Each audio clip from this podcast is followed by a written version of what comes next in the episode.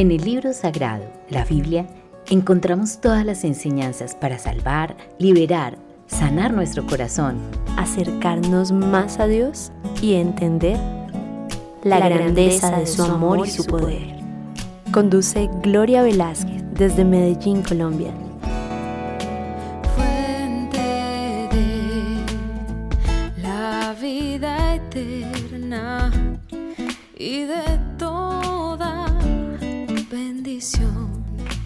Transmitiendo para Radio Tierra Prometida, Proyecto Corazón Internacional en España, Radio Alerta 7 en Nueva York y Grupo Internacional Cadena en Unidad en Laredo, Texas.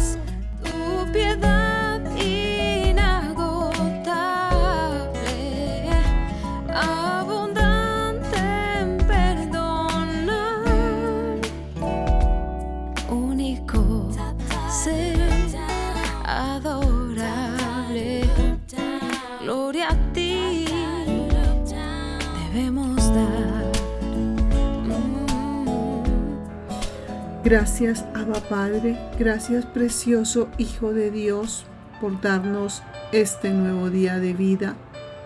Queremos venir a ti con brazos alzados al cielo, suplicando tu ayuda, tu protección, tu fortalecimiento, tu dirección conducción a tener encuentros contigo, amado mío, tu sustento, porque todo este planeta necesita del mover de tu mano.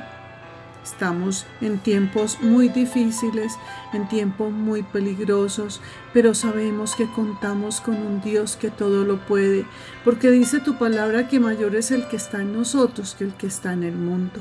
Gracias te doy, mi amado Señor. Gracias, precioso Espíritu Santo. Hoy necesitamos que nos hables de espíritu a espíritu. Gracias por cada uno de estos versículos que traes para cada uno de nosotros, porque necesitamos oír tu voz. Queremos aprender, queremos ser enseñados por ti, exhortados, corregidos, instruidos en toda justicia. Gracias te doy por Mateo 10, 28. Y no temáis a los que matan el cuerpo, mas el alma no pueden matar. Temed más bien a aquel que puede destruir el alma y el cuerpo en el infierno.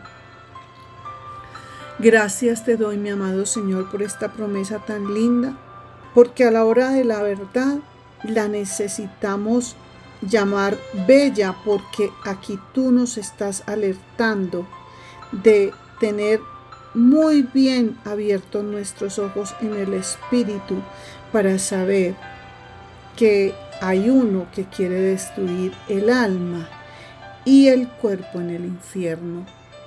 Y ese se llama el enemigo. Tiene muchos nombres. Es nuestro adversario. Es el enemigo de nuestra alma. Por lo tanto, mi amado Señor, ayúdanos a estar bien apercibidos, buscándote, anhelándote, deseándote, con mucha pasión, con mucho ahínco, porque son tiempos que necesitamos estar muy a cuentas contigo, muy verdaderamente aterrizados, entendiendo en los tiempos que estamos, porque tu venida está cerca. Gracias te damos, mi poderoso Dios. Espíritu Santo, déjanos sentir tu frescura, tu fragancia en cada una de estas citas, porque hoy nos quieres hablar de tú a tú, de espíritu a espíritu. Gracias te damos, precioso Espíritu Santo. Gracias por tu preciosa presencia y en tu nombre hemos orado. Amén y amén.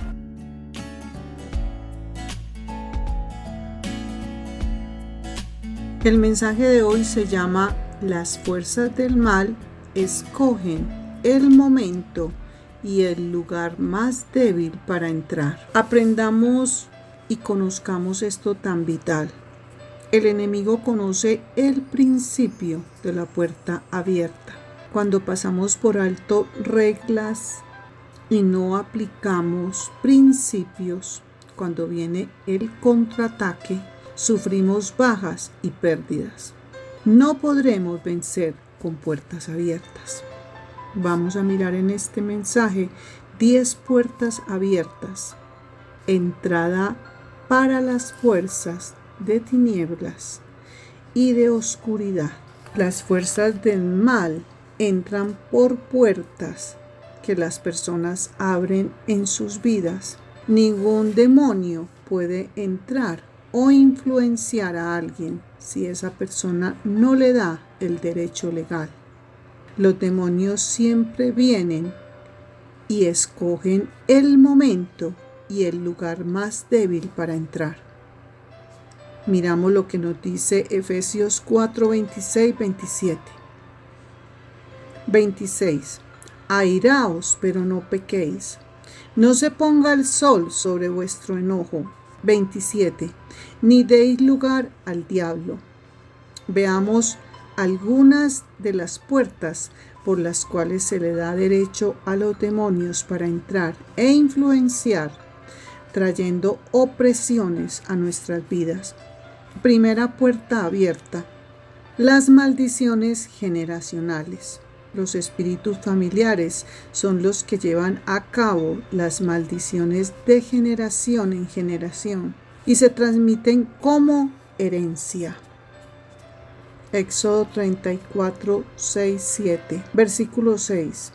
Jehová fuerte, misericordioso y piadoso, tardo para la ira y grande en misericordia y verdad. Versículo 7. Que guarda misericordia a millares, que perdona la iniquidad, la rebelión y el pecado, y que de ningún modo tendrá por inocente al malvado que visita la iniquidad de los padres sobre los hijos y sobre los hijos de los hijos hasta la tercera y cuarta generación. Las maldiciones generacionales pueden manifestarse de diferentes maneras. Enfermedades mentales y emocionales. Estas incluyen depresión, confusión y frustración hay personas que dicen, mi madre siempre vivía en continua depresión y yo estoy padeciendo lo mismo. Esto es herencia espiritual. Enfermedades crónicas. Esto incluye todo tipo de enfermedades tales como cáncer, diabetes, presión alta, asma, artritis y más. Deuteronomio 28, 21, 22. Miramos lo que nos dice el 21. Jehová traerá sobre ti mortandad. 22. Jehová te herirá de tisis, fiebre, de inflamación y de ardor con sequía, con calamidad, desintegración de la familia. Es otra maldición generacional. Esto incluye situaciones tales como divorcio, adulterio, fornicación, homosexualismo, incapacidad de concebir, alcoholismo y drogadicción. Deuteronomio 28:41 Hijos e hijas engendrarás y no serán para ti, porque irán en cautiverio. Otra maldición generacional puede ser pobreza, pobreza continua. Deuteronomio 28 del 17 al 29. Entonces, esto es para leerlo porque está muy larguito. Se ve en personas que nunca pueden prosperar en lo material y viven en una continua pobreza. Si has visto algunas de estas indicaciones en tu vida, es una señal que hay una maldición generacional operando. Te recomiendo que leas Deuteronomio 28 del 17 al 29 y reflexiones en esta lista de maldiciones, que le pidas al Señor que todas ellas sean removidas, desarraigadas y cortadas y puestas en retirada de tu línea generacional. Ponte en guerra por todo esto, para que veas cambios y obtengas victoria en el nombre de Yahshua Hamashiach. Ahora vamos a mirar otra puerta abierta como número 2. Son pecados deliberados, o sea, voluntarios. Los creyentes podemos pecar contra el Señor por omisión o por comisión. El pecado de omisión es el pecado que se comete porque no nos damos cuenta o ignoramos que lo que estamos haciendo ofende al Señor.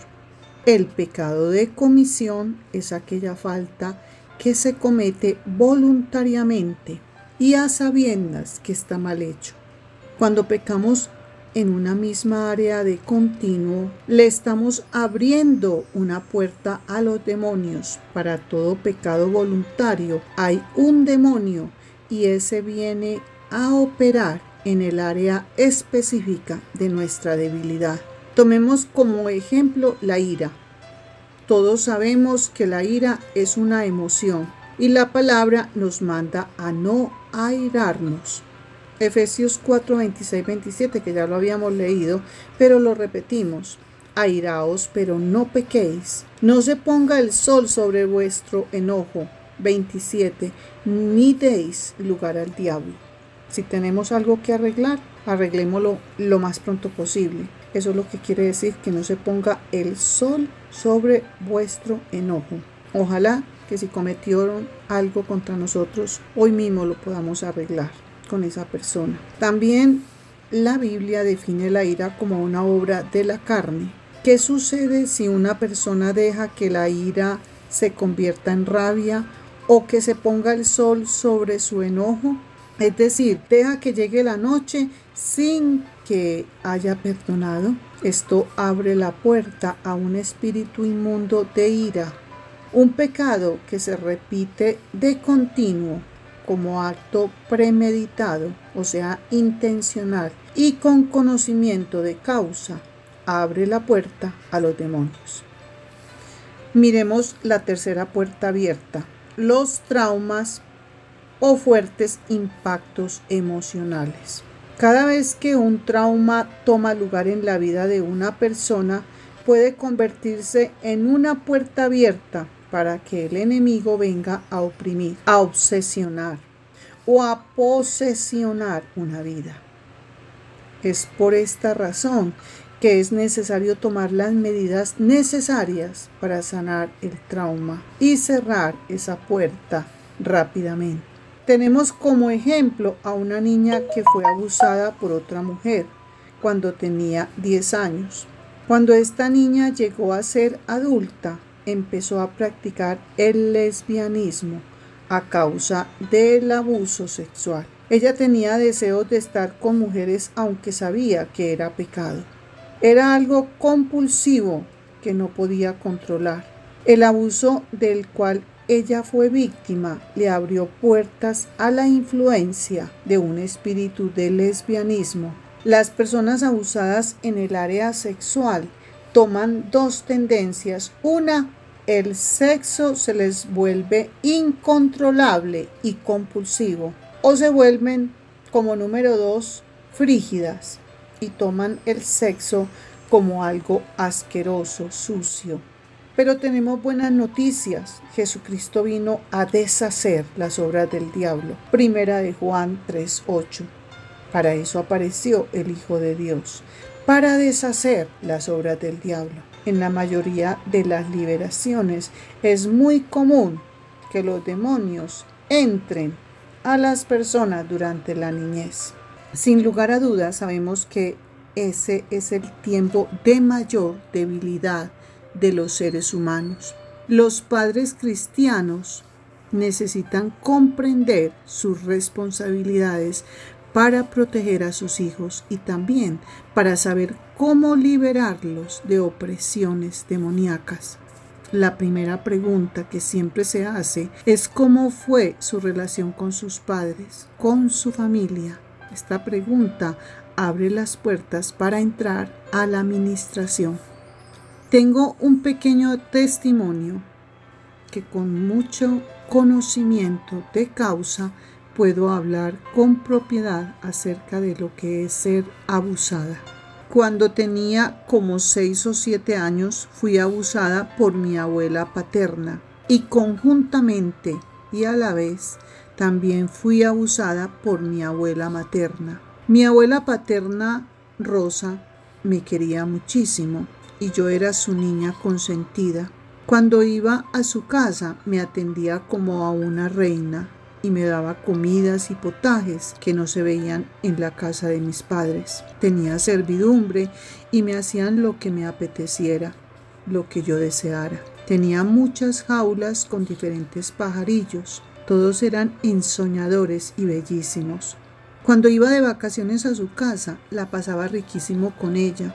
Jugábamos en las noches y me contaba cuando me acostaba con ella, me contaba cuentos y yo era feliz con esos cuentos que ella me contaba. Salíamos y ella se gozaba en presentarme a sus amistades y se sentía muy orgullosa de mí como su nieta preferida. Todos los domingos íbamos a su casa en familia a tomar el algo con ella. Un día, para mi sorpresa, llegó ese fatídico, catastrófico domingo, cuando después de haber comido eh, estábamos todos juntitos en familia. Me fui a su habitación para entrar a su baño, pero antes de entrar se me apareció de repente mi abuela y me tiró a su cama.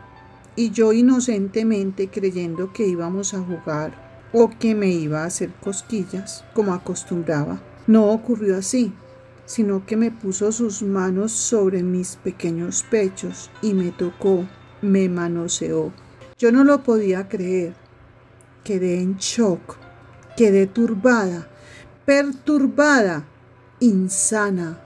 Con mis ojos le gritaba, Abuela, ¿qué hiciste conmigo? ¿Por qué me hiciste esto? Mi rostro quedó demudado, desencajado e inmediatamente sentí como que se apoderaba de mí el silencio, porque no podía desatar palabra. Salieron y brotaron lágrimas de mis ojos, mientras ella, impávida, imperturbable y muy fresca, parecía como diciéndome, no pasó nada. Salí corriendo y como estaba tan niña, no entendía nada, ni mucho menos sabía las consecuencias desastrosas que me vendrían y todo lo que esto implicaría y desataría para mi vida. Se apoderó de mí el silencio, de tal modo que lloraba en soledad, porque el silencio es el ruido más ruidoso. No lo olvides, el silencio es el ruido más ruidoso porque te atormenta de día, de noche y a todo instante. Recordando ese fatal acontecimiento, lloraba y lloraba en soledad. Solamente Dios y mi almohada se dieron cuenta de todos los mares de lágrimas que derramé, recordando ese fatal acontecimiento tan turbador y no era capaz de decírselo a nadie.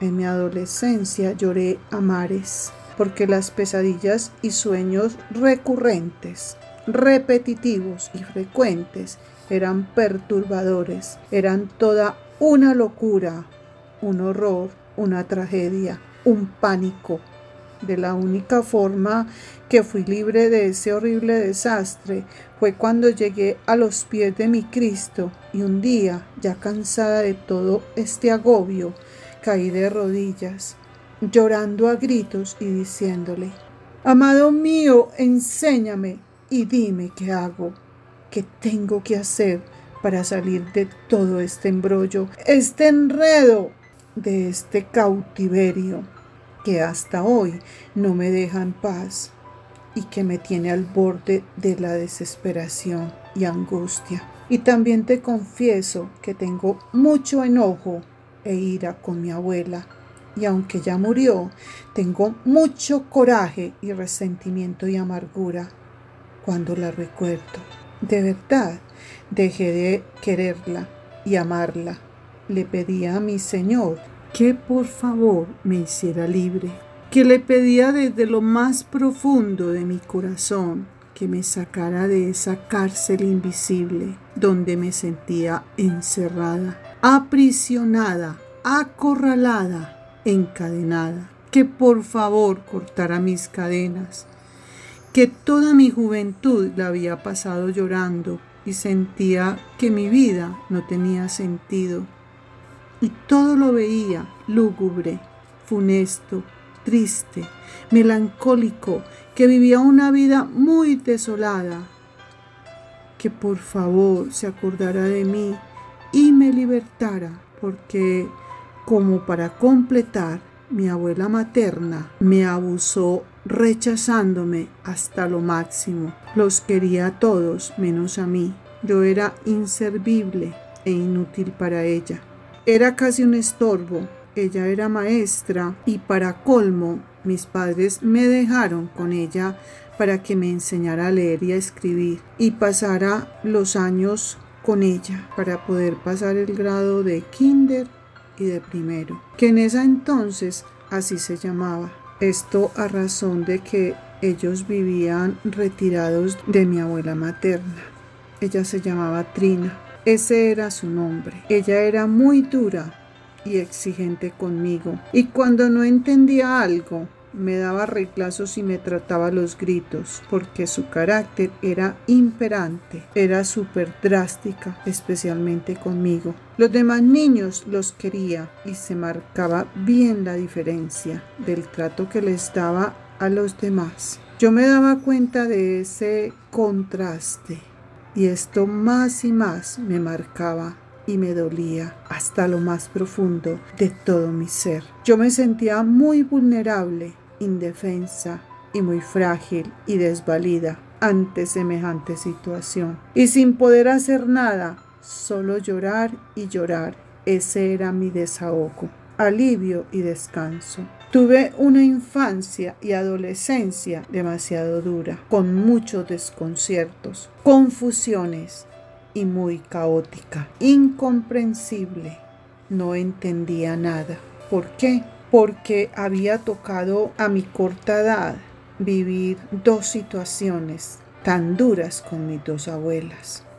Era algo absurdo, irracional, disparatado a mi simple vista, a mi corto entendimiento. Todo lo que pasaba no lo comprendía. Pero eso era lo que yo percibía con mi poca comprensión. No obstante, Dios siempre tiene planes, propósitos y destino con cada uno de sus hijos, de los que le aman. Su plan fue darme el regalo más precioso, el grande favor de darme un don muy precioso que lo amo, lo valoro y lo tengo como un tesoro. Y ese gran don, o yo no sé cómo se podrá llamar, pongámosle mejor favor, ese favor que Él me dio fue de alentar y edificar. Todo para su gloria. Volviendo atrás, cuando le pedí al Señor que por favor me hiciera libre de esas horribles ataduras y de esas cadenas que me amarraban y me tenían ligada mi alma en mucho llanto y sollozos, y de rodillas le imploraba, suplicante, que me ayudara que me diera una luz, cómo salir de esa encrucijada, de ese gran dilema, de esas prisiones, que yo no sabía, no tenía la idea cómo lidiar con eso, no sabía ni por dónde ni cómo salir de esos hoyos que sentía que me tragaban, donde palpaba literalmente que me consumían, me devoraban y me querían destruir. En medio de toda mi súplica oí una dulce voz en un silbo delicado y apacible que me decía, perdona, perdona a cada una de tus abuelas y corta el cordón umbilical que te tiene unida a cada una de ellas, aunque ya hayan fallecido. Cuando el Espíritu Santo habló a mi vida con tanta claridad, Quedé perpleja, incierta, dudosa, atónita, sorprendida, muy asombrada. No sabía cómo hacerlo, cómo se ejecutaría eso, cómo llevar a cabo eso que no era muy claro para mí, pues estaba en mis comienzos de mi vida en Cristo. Pero a la verdad no tenía mucho conocimiento. Le pregunté al Espíritu Santo, ¿cómo lo hago, amado mío? No sé cómo proceder. Él me dijo, coge la espada del Espíritu y corta ese cordón umbilical. Quedarás separada de ellas, le dije con mis ojos cerrados y viendo toda esta realidad en el mundo espiritual. Le dije, ayúdame tú, amado mío, no soy capaz sola, ayúdame tú, llévame tú la mano para poderlo cortar. Cogí la espada del Espíritu, llevada por su mano de poder, y yo pegada de él, asida, prendida de él. Cortamos primero el cordón umbilical con mi abuela paterna y luego con mi abuela materna. Y lógicamente ya habiéndolas perdonado, porque eso fue lo primero que hice, porque Él me indicó, Él me indicó cómo hacerlo. Y lo más lindo de todo, que perdonar es soltar para ganar. Cuando uno suelta toda esa basura, la saca del corazón, entonces Él nos está diciendo a todos y a cada uno, Saca la basura que hay dentro de ti.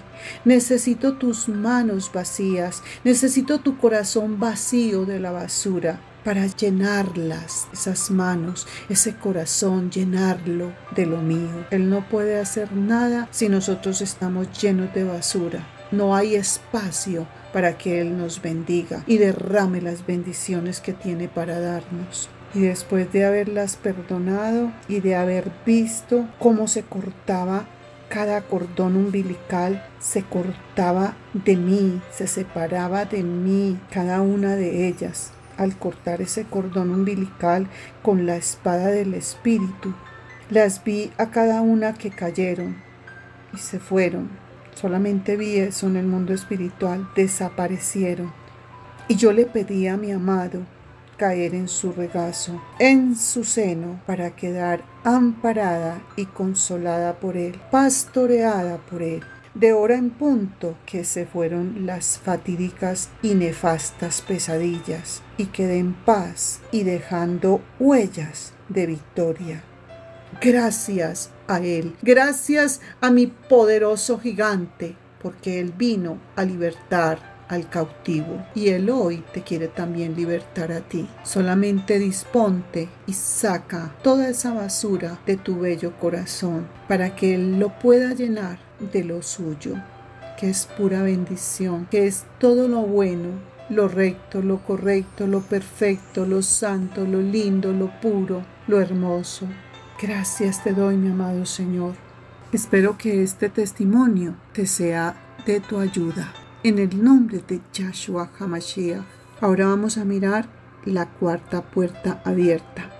Prácticas de ocultismo, brujería y falsas religiones. La causa principal del ocultismo y la brujería es la idolatría. Dios claramente dijo que odiaba la idolatría de toda clase. Todo lo que incluya cualquier actividad de adorar a otros dioses es una puerta abierta para entrar en ocultismo, brujería y hechicería. También es una forma de entrada de demonios de las personas. Cualquiera que visita a un brujo hace pacto con el enemigo, ya sea directo o indirecto. Ese pacto hay que romperlo en el nombre de Yahshua Hamashiach, Jesucristo de Nazaret, aun cuando se haya recibido a Cristo como nuestro Señor y Salvador para que el enemigo no tenga derecho legal en nuestras vidas. El castigo que paga una familia por la idolatría va hasta la cuarta generación, pero se corta cuando se conoce a Jesús y se ora rompiendo maldiciones. Éxodo 23:5 no tendrás dioses ajenos delante de mí. Versículo 5. No te inclinarás a ellas ni las honrarás, porque yo soy Jehová tu Dios, fuerte y celoso, que visito la maldad de los padres sobre los hijos hasta la tercera y cuarta generación de los que me aborrecen. Quinta puerta abierta, el rechazo. Es fatal el rechazo.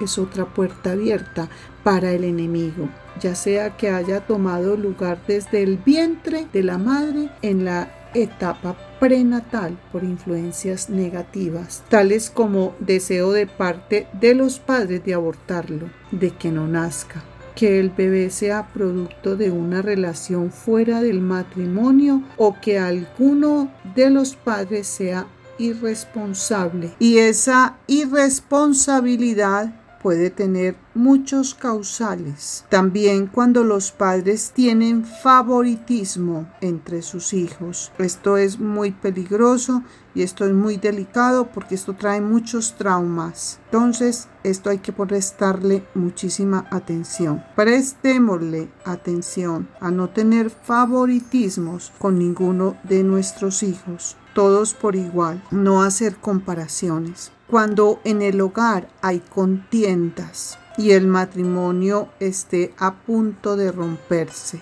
cuando los cónyuges están amargados o no tienen tiempo para sus hijos. Todo esto provee una atmósfera perfecta para la presencia y actividad demoníaca. Santiago 5:16 Confesaos vuestras ofensas unos a otros y orad unos por otros para que seáis sanados.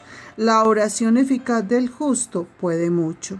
Ahora vamos a mirar la sexta puerta, la imposición de manos. Primera de Timoteo 5:22. No impongas con ligereza las manos a ninguno, ni participes en pecados ajenos. Consérvate puro. Cuando una persona impone sus manos sobre otra, se pone en operación una ley llamada ley del contacto y de la transmisión. A través de ella, una persona puede transferir el poder de Dios o el poder del enemigo o los espíritus inmundos. Los espíritus inmundos pueden ser transferidos de una persona a otra mucho cuidado con quien te impone manos. Considera que quien te imponga manos sea un hombre o una mujer, un líder o un ministro que esté caminando en santidad e integridad y que tenga testimonio, pero testimonio de persona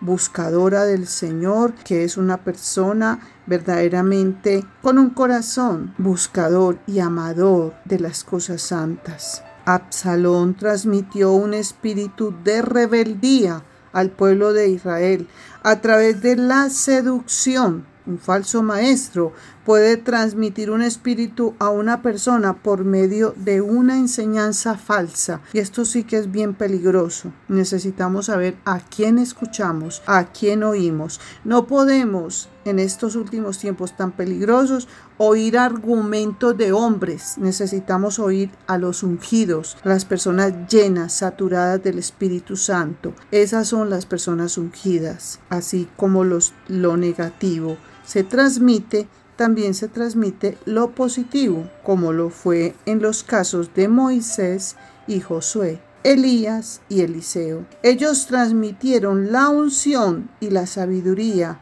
a sus siervos a través de la imposición de manos. Séptima puerta abierta. Palabras ociosas. La palabra del Señor enseña que en la lengua está el poder de la vida y la muerte. Algunas veces maldecimos y damos lugar a espíritus inmundos a través de nuestra boca. Esto es lo que llamamos maldiciones autoimpuestas. Usamos expresiones tales como yo siempre estoy enfermo, estoy que me muero, mis hijos son estúpidos y torpes, yo deseo morirme. Estas palabras habladas imponen maldiciones y esto abre puertas al enemigo.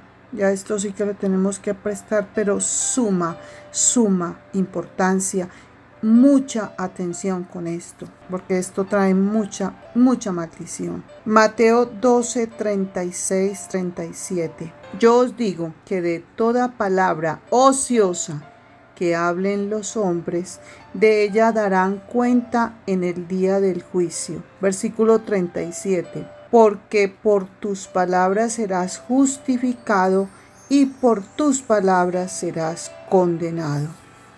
Octava puerta abierta. Alianzas del alma. Relaciones con personas impías.